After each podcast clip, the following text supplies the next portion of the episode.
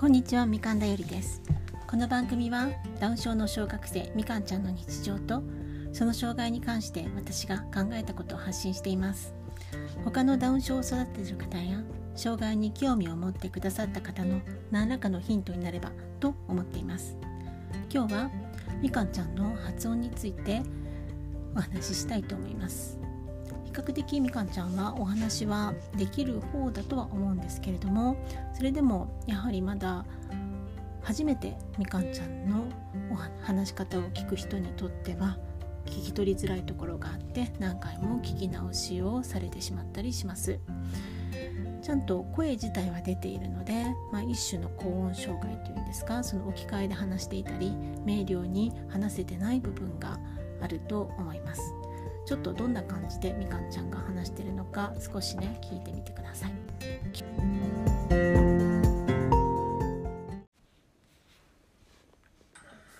トリールを作っています。マトリールの作り方の説明します。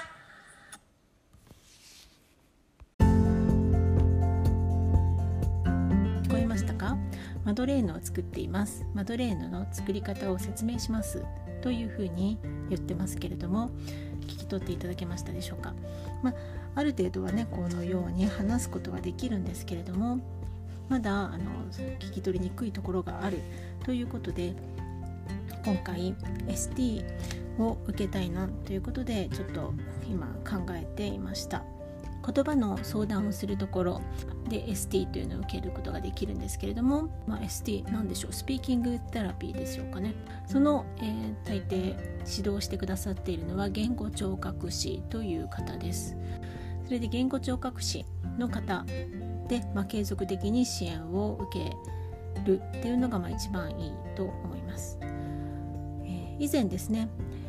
みかんちゃんが3年生ぐらいまでの時にはあの結構コンスタントに、えー、見てもらっていましてそこのところで発音の相談をしました時にはみかんちゃんはあの大きく間違って発音しているわけではないからお家でやれる訓練等はないというふうに言われてしまっていたんですね。筋肉がついてきて明瞭になっていくと思うので、えー、今学校で音読の宿題等が出ているのであればそれをやっていれば大丈夫というようなことを言われて、まあ、どちらかというとその発話に関しての助詞の使い方だとか言葉の組み立て方であるとか話の順序の仕方とかそういったものの、えー、指導なんかをよく、えー、していただいてました。なんですけれども今もうすでに6年生でいまだに、えー、ちょっとですね不明瞭な音があるので例えばえー、動物園にいるゾウさんですけれどもみかんちゃんはジョーさんっていうんですね、えー、それからこの前はずっと「おへへはま」って言っててその「おひひはま」っていうのは一体何？って聞いたところ説明をしてくれて結局分かったのが「お姫様」と言いたかったらしいんですね。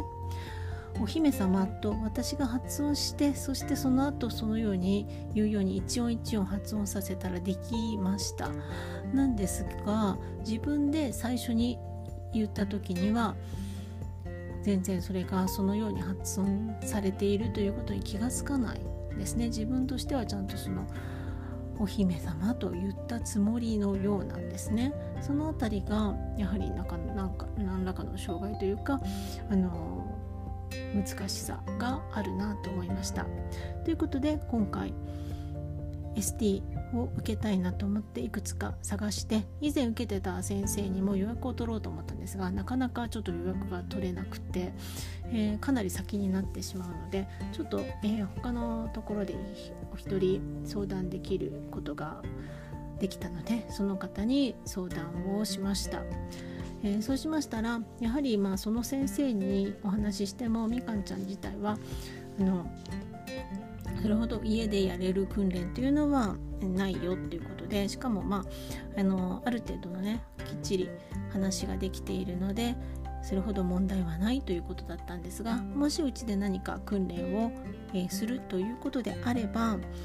舌の動きが悪いので舌の運動をやるといいだろうということだったんですね。えー、言われてみて気が付いたんですが確かに私は今までずっと口の訓練ということで歯磨きの時に歯磨きが終わった時に顎の、えー、上顎と下顎の接続している部分ですね。そこのマッサージであるとか口の周りのマッサージ、え、それから、え、カチカチ口を動かす筋肉の運動、え、それからあゆべ体操、えそういったことを実はずっとやっていたんですね。あとこのの顎の下からグッと押して舌の付け根の辺りを刺激するというようなことはやっていましたが確かに下の動きの運動はさせてなかったんですね。相部体操はしてるんですけどと申し上げたところそれは口の動きの体操で下の動きじゃないですからねって言われて上が上に下を持っていくことがやりにくいようですって言われてえっと思ってその先生が変えられた後に唇上唇の外側に下の先をつけれるかをやってみたんですができませんでした。それで、えー、徐々に口の内側で下をくっつけることができたのでそれを徐々にちょっと誘導してえー、ここここっていう感じでねそのまま前に持ってくるっていう感じで、あのー、指導しましたところちょっとずつできるようにはなったので全くねこの筋肉の動かし方がわからないっていうわけでもなさそうですのでそこを、まあ、これから下の動きですね下を上下右横に、えー、口の外にくっつけるみたいなことをやってちょっと訓練をしようかなと思っています。昔パタカラっていうのも買ったことがあってこれは自分用に買ったんですがみかんちゃんのことを私は実は言えなくて口をポカンっていつも開けている子供だったんですね。それで大人になってからも時々実はそういう状態があったので自分で買ったんですがなかなかやってなくって今どっかに放置されてあるんですがのパタカラをやってみてもいいしっていうふうに言われたんですね。それで私の方も先生に美容体操とかでこの二重顎を軽減するためにこの口のを閉じた状態でこの口の周り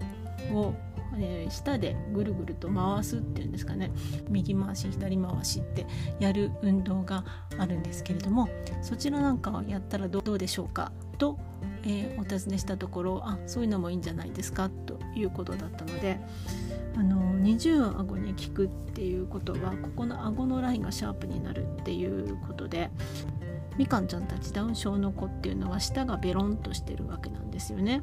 その、えー、舌の大きさ自体も大きいかもしれないんですけど大きく見える要因としてやはりその筋肉が足りないがゆえにこう、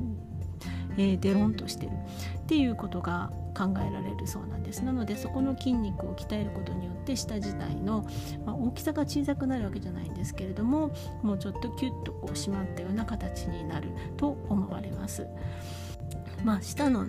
小さくするという手術も実はあるらしいんですが、まあ、それ自体はねほとんどそんな推奨されることはないようなので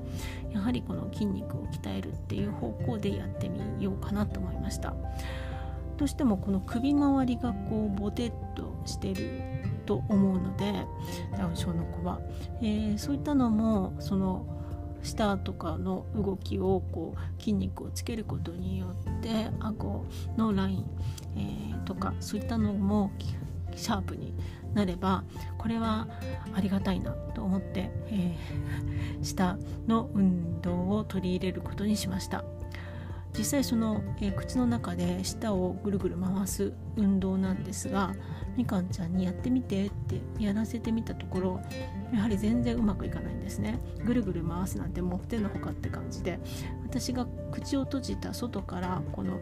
上唇の上の辺りですね、えー、そういうところをこう指で刺してここを押し返してみてっていう風な形で舌の位置を誘導してそれであ右やったり左やったりこうぐるぐる回すまでいかなくって、えー、ようやくそういう形で下の位置を誘導することはできましたが回すえ10回回すとかなんてもう全然できません。なのでこれこうそういったのもやっていくと、え多少は発音が良くなるかなと思って期待をしています。まあ、ST のね、まあ、あのそんなに継続的にずっと受ける必要はないというお話だったんですがあの、まあ、時々はこのように相談をえー、させてもらうと気づき今までやってなかった気づきみたいなこととかがやっぱり分かりますしもしかしたらなんかいいねあのノウハウというかを持ってらっしゃる先生もいらっしゃるかもしれないしなんか、えー、他のね ST の、あのそういう言語聴覚士の先生にもちょっと相談してみたいななんて思ったりもしました。一応普段からあの前々からね相談している先生の予約がまだまだ先なんですが2月に取れましたのでそれまで、え、にもまたえ、こういった音が出しにくいんですけどっていうね具体的な、え、例をしっかりこう拾っておいてその上で相談するといいかなと思いました。あえー、一つもう一つそのみかんちゃんは受け口なんですけれども受け口の場合にはやはりこの作業というのが出しにくい音の一つになるらしいです。したがって今みかんちゃんは不正交互はあの強制とかはしてないんですがそれはなぜかと言いますとそのみかんちゃんの不正交互の度合い受け口の度合いが強すぎて普通の矯正のやり方では無理なので完全に、えー、成長が止まった時点で顎の、えー、骨っていうんですか、えー、そこを削るみたいななんかすごく大掛かりな手術になってしまうらしいんですね。ということでその例自体は今のところはまだ経過観察をしているだけっていうことなんですがもしその不正交互受け口が治ればそこの作業の音というのはもっとこう劇的に良くなると思われるという話が出ました。またその前の歯がちょっとスキッパになってるんですね。あのスカスカなんです。なのでそういったのもこの矯正をして、えー、歯がこうきっちりと整えられる。それで下の位置とかがしっかり、えー、位置が収まってくるとそういった発音が良くなるかもしれないというお話も伺いました。ということでまだまだ道のりは長いですが誰にでも分かってもらえるお話ができるそういう発音を目指してこれからもね、えー、何か訓練とかができることがあれば家でやれることがあればそれをやっていきたいなと思っています。最後まで聞いていただいてありがとうございました、えー、今日も素敵な一日をお過ごしください。さようなら。